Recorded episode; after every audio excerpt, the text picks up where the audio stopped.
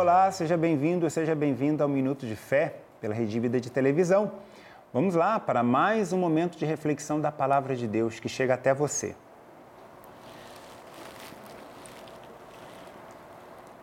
O reino dos céus é semelhante a um pai de família que saiu ao romper da manhã a fim de contratar operários para a sua vinha. Ajustou com eles um denário por dia e enviou-os para a sua vinha. Cerca da terceira hora, saiu ainda e viu alguns que estavam na praça sem fazer nada. Disse-lhes ele: Ide também vós para a minha vinha e vos darei o justo salário. Eles foram. Ao cair da tarde, o senhor da vinha disse a seu feitor: Chama os operários e paga-lhes, começando pelos últimos até os primeiros.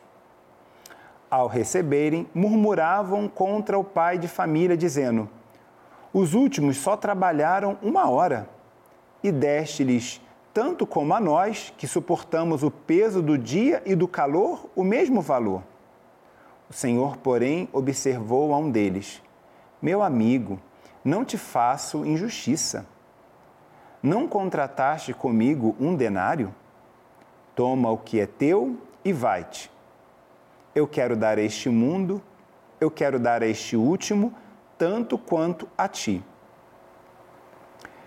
palavra da salvação.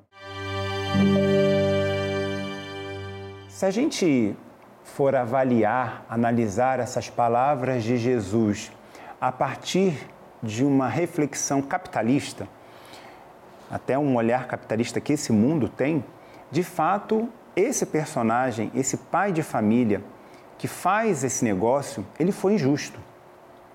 No entanto, esse evangelho não fala sobre dinheiro, ele fala sobre uma recompensa valiosa que Jesus conquistou com a sua cruz: o reino de Deus, o perdão dos pecados, a remissão das culpas, para que nós possamos viver no amor de Deus. Lembro aqui que, semelhante a essa passagem bíblica, né, nós temos a passagem em que o bom ladrão, na cruz, pede a Jesus que lembre dele no paraíso. Ou seja, no momento em que ele estava para morrer, ele se arrepende de seus pecados. Jesus diz: Ainda hoje estarás comigo no paraíso. Assim também, esse evangelho de hoje, Mateus apresenta para nós a misericórdia divina, tanto para aqueles que são desde batizados chamados a viver no reino de Deus, como aqueles que se converteram agora e que caminham na justiça e nos mandamentos do amor de Deus são chamados então a viver na eternidade. Nós não fomos feitos para viver segmentados e nem somos um povo eleito numa elite onde uns merecem mais do que os outros. Somos todos filhos e, como, como filhos, merecemos o amor do nosso Pai, seja em que momento for da nossa vida. A gente se encontra numa próxima edição do nosso Minuto de Fé.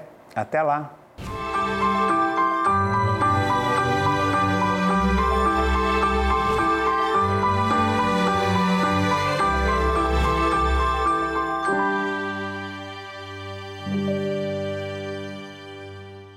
Este programa tem o apoio dos nossos benfeitores.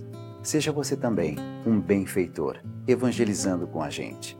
0 Operadora 11 4200 8080.